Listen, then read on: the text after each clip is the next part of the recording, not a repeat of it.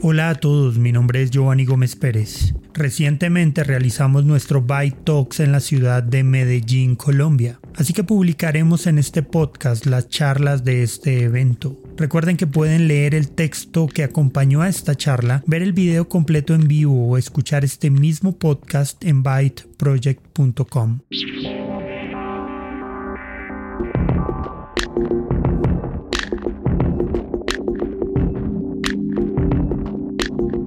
Llevar el Evangelio a los no alcanzados debe ser una prioridad para cualquier cristiano. Sin embargo, muchos creen que los no alcanzados están al otro lado del mundo o en alguna tribu indígena. Pero, ¿qué pensarías si te dijera que cerca de tu casa hay una persona que probablemente nació en tu misma ciudad, creció en ella, pero que no habla tu idioma?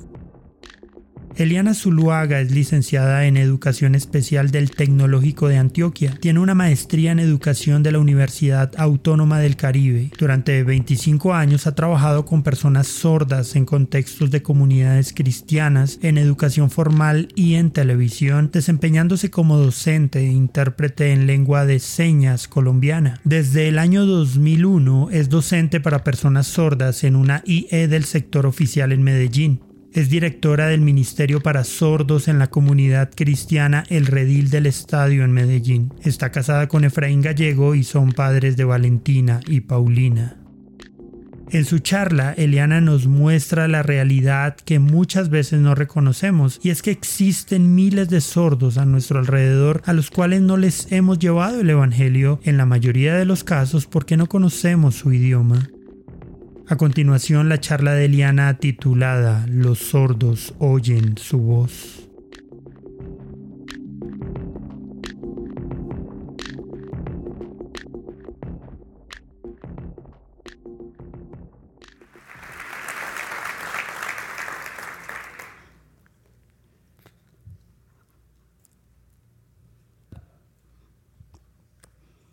No soy una persona sorda. Los que me conocen ya lo sabían, pero para quienes no, se están dando cuenta en este momento. Pero Dios, desde muy temprana edad, o sea, hace poquito, me llamó para servirle en medio de los sordos. ¿Cómo fue esto? Cuenta mi madre que desde muy pequeña jugaba con mis muñecas a que yo era su profesora, les daba clase, tenía que hacer mucho silencio y estar muy atentas a todo lo que yo les decía. Además de eso, cuando salíamos de paseo, si por alguna razón yo me encontraba con una persona sorda, se me olvidaba todo lo que había alrededor y me iba detrás de ellos cautivada por la forma como se comunicaban. Realmente, aunque eso pasó, como les digo, hace muy poco, no recuerdo eso con la claridad que mi mamá me cuenta, pero sí tengo un recuerdo latente que si lo primero fue hace poco, ese podría decir que fue ayer. Y es que estando en la iglesia, preparándonos para una clase que una amiga iba a dar a los sordos, eh, se me acerca uno de los chicos muy cercano a ella y empieza muy entusiasmado a comunicarse. Bueno, él creía que yo le estaba entendiendo porque su amiga sí le entendía y como yo estaba al lado de ella, pues seguramente ella también me va a entender. Era lo que él pensaba. Sin mentirles, trató alrededor de cinco o seis veces de contarme cuál era su equipo de fútbol favorito. Hacía un movimiento, el otro, el otro, y yo solo lo miraba y le decía, claro, eso sí lo entendió él, insistía, insistía, insistía. Y por la gracia de Dios pude entender que me estaba hablando de fútbol, de su equipo, logré entender qué era, pero fue mucha la paciencia que él tuvo que tener conmigo. Ustedes se imaginan, ustedes no sé si en algún momento se han encontrado en esa situación de querer expresar algo, y, y pero ¿cómo lo digo? el otro no me entiende. ¿Qué tal si por alguna razón no pudieran escuchar y les tocara comunicar todos sus pensamientos, todos sus deseos a través de una lengua que los demás no entienden? Pues mucho de eso es de lo que le pasa a los sordos y él lo vivió conmigo. Pero por ese tiempo yo estaba orando al Señor y diciéndole, bueno Señor, yo sé que tú me has llamado para servirte. Exactamente hacia qué, cómo, no sé, pero sé que me has llamado. Y esa experiencia que el Señor me permitió vivir fue la que abrió todo el panorama y eh, me permitió entender que me llamaba a servirle en medio de los sordos. Y es ahí donde estudio educación especial y empiezo a capacitarme para trabajar en medio de ellos. Pero no solamente era entender que había sido llamada, sino también entender quiénes eran los sordos. ¿Saben ustedes quiénes son los sordos? Decir, ah, bueno, sí, es una persona que no oye y ya. Pues hay mucho más que eso. Ellos, aunque se clasifican como sordos, cada uno es muy diferente. Pero les tengo un dato. La Organización Mundial de la Salud nos dice que en el mundo hay más del 5% de personas que tienen, de la población mundial que tiene pérdida auditiva. En Colombia, particularmente, hablamos de 500 mil personas sordas, que equivalen más o menos al 1% de la población que hay en nuestro país. Parece muy poco, pero realmente son muchas personas para mostrarles y compartirles el Evangelio. Pero como les digo, los sordos todos no son iguales. No porque su aspecto físico, pues sí, claro, unos altos, bajitos, su temperamento, unos alegres, otros no tanto, sino hablando de la clasificación de sus pérdidas auditivas. Tenemos sordos que son sordos profundos que no escuchan absolutamente ningún tipo de sonido. Otros sordos que son hipoacúsicos, que alcanzan a percibir algunos sonidos y entre esos sonidos los, la, la voz de las personas. Algunos llegan a ese nivel y otros que son ensordecidos, sordos, personas que nacieron siendo oyentes, pero que con el paso del tiempo han ido perdiendo la audición, la han perdido totalmente. Entonces, son tres grupos distintos de sordos, es una forma de clasificarlos, de verlos, y además su comunicación no es la misma, no es igual. Todos se comunican de forma distinta unos hacen uso de la lengua de señas, otros se comunican a través de la oralidad, así como lo hacemos nosotros. Otros sordos se comunican con la lengua de señas y también con su expresión oral y otros, además de eso, se acercan al texto escrito. En este punto hay algo muy particular y es que los sordos no tienen el acercamiento que nosotros tenemos al texto escrito eh, de la misma manera. Ellos se acercan a ese texto como una segunda lengua. El texto escrito es plasmar eh, eh, viene su origen en las lenguas orales y se puede escribir, la palabra se asocia con el sonido y es muy fácil para nosotros como oyentes acceder a él. En el caso del sordo esto no pasa. Resulta que el sordo no tiene ese referente auditivo y la única forma de acercarse es a esa imagen que él ve y eso hace que el nivel de dificultad sea grande. Entonces, para ellos ese texto escrito se considera como una segunda lengua y por mucho que avancen, no llegarán a tener un desempeño en la lectura y en la escritura como lo tenemos nosotros. Un sordo, puedes encontrar el texto escrito de un sordo donde dice cosas como, yo feliz sentirme, familia, todos, paseo, vacaciones, muy chévere. Es claro lo que dice o no, pero tiene una estructura gramatical muy distinta a lo que es realmente el español. ¿Por qué? porque lo que hace es que la estructura que tiene su lengua, la lengua de señas, que es una lengua ágrafa, es una lengua que no se escribe, eh, es una lengua visogestual que se comunica con todo su cuerpo a través de la expresión facial, de la expresión corporal, del manejo del espacio. Entonces, todo eso ellos de alguna manera lo están plasmando en sus escritos. Entonces, estos son los sordos. Ahora, Con el paso del tiempo, los sordos han sido vistos desde dos enfoques. El enfoque clínico terapéutico que es, y el enfoque eh, socioantropológico. En el clínico terapéutico, el sordo ha sido más visto desde la parte de la salud, donde se busca la rehabilitación de su escucha y de su oralidad, donde se le da una y otra vez terapia de tal manera que ellos aprendan a oralizar como lo hacemos nosotros o por lo menos se acerquen a eso. Y también se hacen cirugías como el implante coclear para que ellos puedan percibir los sonidos. En este enfoque se habla mucho de lo que es la desmutización del sordo. Comúnmente, cuando se habla de un sordo, se le dice, ah, sí, el mudito, el que pasó por ahí, ah, sí, sí, el que no habla bien y que de pronto emite algún sonido, es, uh, algo así.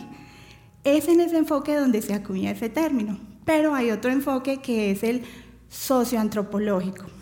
En este enfoque, la pérdida auditiva es vista más como una condición de vida, donde el sordo tiene la posibilidad de acercarse al mundo de una forma diferente, desde una experiencia visual.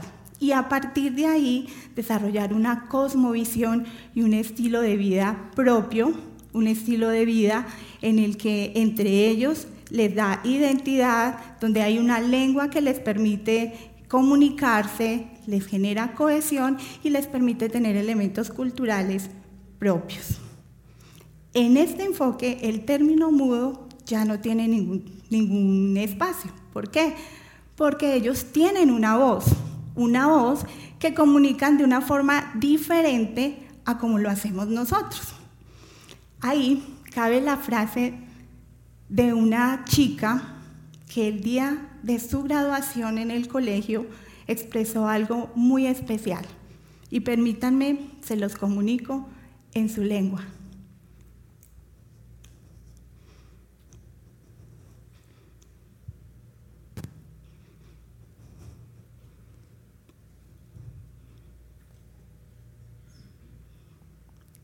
Dice, escucho con mis ojos, hablo con mis manos, pero al igual que tú, siento con mi corazón.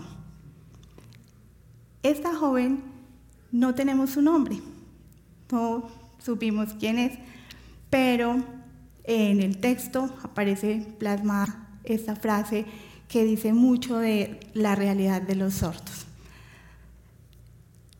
En nuestro país y en el mundo, se han tratado de dar un espacio significativo a los sordos, se han generado leyes que propenden por el respeto a sus comunidades, que son reconocidos comunidades lingüísticas, como comunidades lingüísticas minoritarias, donde se les permite expresarse en su lengua, la lengua de señas, y lo hacen eh, de una forma natural. A pesar de tantas cosas que se han hecho a nivel mundial y en nuestro país para que ellos vivan procesos de inclusión y se busca que sus situaciones sean cada vez más fáciles en medio de nuestro mundo, resulta que ellos se enfrentan a dos realidades que son muy importantes. La una, viven en un mundo diseñado para personas oyentes y se encuentran con esa dificultad de la comunicación donde la mayoría de los oyentes no conocen su lengua y aún quienes son muy cercanos a ellos, tampoco quienes, su familia. Muchas veces los sordos son conocidos como los perfectos extraños dentro de su misma casa, porque ni sus familiares más cercanos saben comunicarse con ellos porque no conocen la lengua de señas. La otra realidad con la que ellos se enfrentan es con la realidad de que son pecadores, igual que lo somos nosotros. Que el hecho de ser sordos no los exime de esa verdad en sus vidas y como pecadores necesitan de un Salvador. Entonces Dios, en su misericordia, que los ama tanto también, así como a nosotros, nos comisiona y nos llama para servir en medio de ellos. Así como ha llamado a quienes sirvan en medio nuestro, a nosotros nos llama para servir en medio de ellos, de los sordos, para presentar su evangelio, la única esperanza que tienen para esa realidad y para todo lo que pasa en sus corazones, con todo lo que están viviendo. Ese llamado nos lo ha hecho el Señor, nos ha permitido por su gracia desarrollar ministerio en medio de los sordos.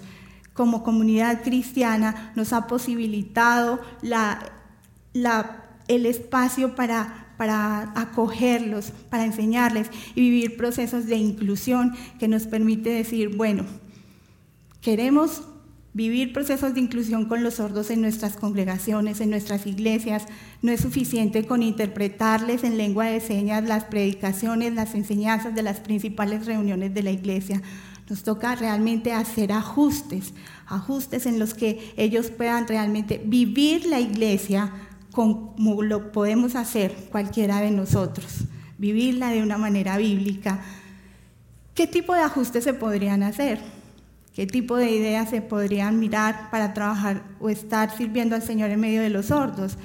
Relacionado con los sordos, capacitarlos a ellos, darles espacio para que aprendan y sean formados y desarrollen liderazgo y puedan ir también a otros sordos a compartirles el Evangelio también es importante eh, darles el espacio para que ellos puedan participar de las diferentes reuniones y actividades que como iglesia se tienen, que ellos puedan estar ahí, compartir con todos nosotros y también animarlos para que puedan desarrollar sus dones, los talentos, las habilidades que Dios les ha dado, las puedan poner al servicio de la comunidad, de la iglesia donde están.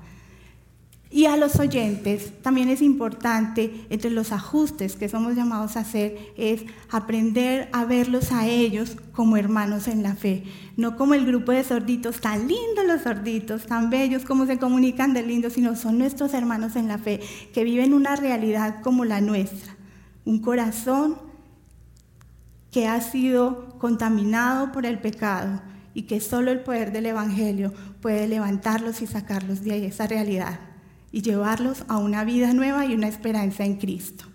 Entonces, como hermanos nosotros en la fe, aprender a verlos como parte de esa familia en Cristo. También aprender la lengua de señas para que puedan comunicarse con nosotros, nosotros con ellos, no esperar a que ellos vengan, sino nosotros ir. Adecuar los espacios físicos. Es sencillo, pero requiere también de un compromiso y de, realmente verlos como nuestros hermanos. Espacios en donde ellos puedan estar cómodos y acogidos y sentirse parte de nuestra familia. Ahora, como les digo, por la gracia de Dios, Él ha permitido desarrollar ministerios entre ellos, pero no ha sido, no podemos decir, ah, bueno, ya, todo está hecho. No, todavía hay mucho, mucho por hacer. Necesitamos más obreros, más personas llamadas por el Señor para alcanzar a tantos sordos que hay que no han sido alcanzados, poder presentarles el Evangelio y que el Señor los traiga a la vida, porque entre los sordos, entre ellos también están sus hijos. Necesitamos también la traducción de la Biblia en la lengua de señas. Existen alrededor más de 300 lenguas de señas en el mundo y de esas 300 no hay una que tenga la traducción de la Biblia completa en esa lengua. Si pueden ver en sus celulares, computadores, hay una aplicación que se llama Deaf Bible. Hay 28 países inscritos. Ustedes pueden mirar ahí y observar que de esos 28 países, ninguno Ninguna de esas lenguas tiene la Biblia completa en lengua de señas. Entonces hay mucho por hacer. Aquí en Colombia, gracias a Dios, en la ciudad de Bogotá hay un grupo especial de sordos y oyentes que trabajan en el proyecto de traducción de la Biblia en lengua de señas. Gracias a Dios por eso, pero todavía no está completa. Ellos, por la gracia de Dios y la misericordia, además de la Biblia, hacen también estudios devocionales y los preparan en lengua de señas para que los sordos puedan acceder a la palabra, puedan nutrirse de ella y crecer y formarse en la palabra. Pero todavía hay mucho camino por recorrer. Todavía hay mucho por hacer. Personas oyentes que se unan a ellos para compartirles el Evangelio y llegar y que ellos puedan llegar a lugares donde solamente ellos como sordos podrían llegar. Dios ha puesto ese llamado y ese reto en nuestras manos. Dios es soberano, la lengua no lo limita. Dios es un Dios que habla incluso en el silencio y nos llama a servirle y a nosotros nos queda solo ir a ese llamado sabiendo que Él siempre estará ahí con nosotros. Gracias.